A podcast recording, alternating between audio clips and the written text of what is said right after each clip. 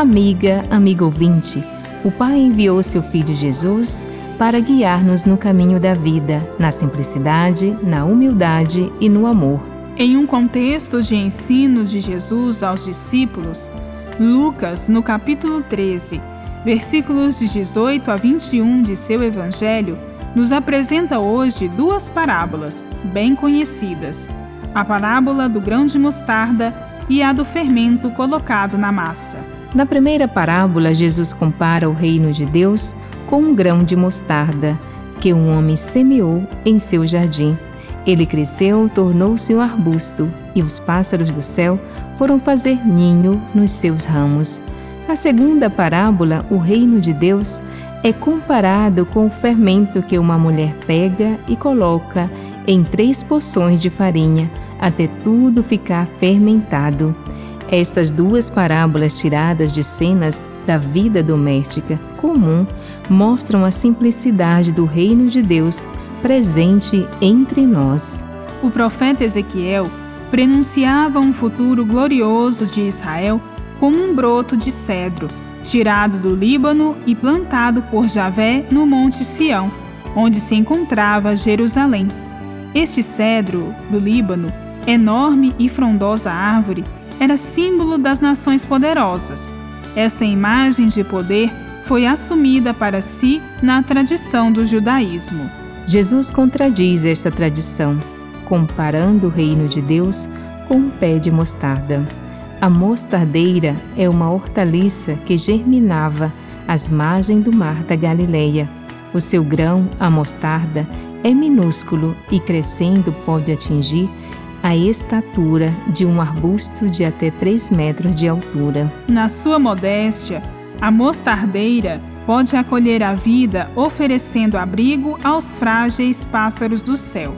Assim também, o reino de Deus tem o efeito transformador da sociedade, não pela ostentação, pela força e poder, mas pelo acolhimento, na humildade e no amor. A semelhança do fermento que levé da massa, o reino também está presente no mundo, transformando pela ação modesta e humilde do amor semeado por Deus nos corações das multidões de excluídos e marginalizados. Qualquer aspiração a uma igreja gloriosa e poderosa que se imponha pela força de suas instituições, pelos espetáculos na mídia, pela parceria com poderosos deste mundo, não encontra amparo na realidade do reino anunciado por Jesus frágil e humilde entre os pobres, humildes e pequenos.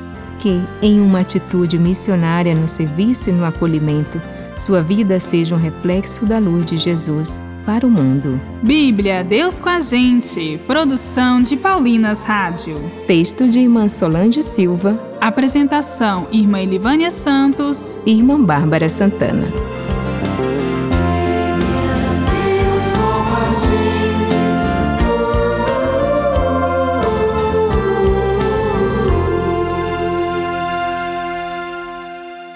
Você acabou de ouvir o programa Bíblia Deus com a Gente, um oferecimento de Paulinas, a comunicação a serviço da vida. Mais do que nunca, o ato de ensinar tornou-se um desafio por causa das mudanças constantes que exigem adaptações de professoras e professores.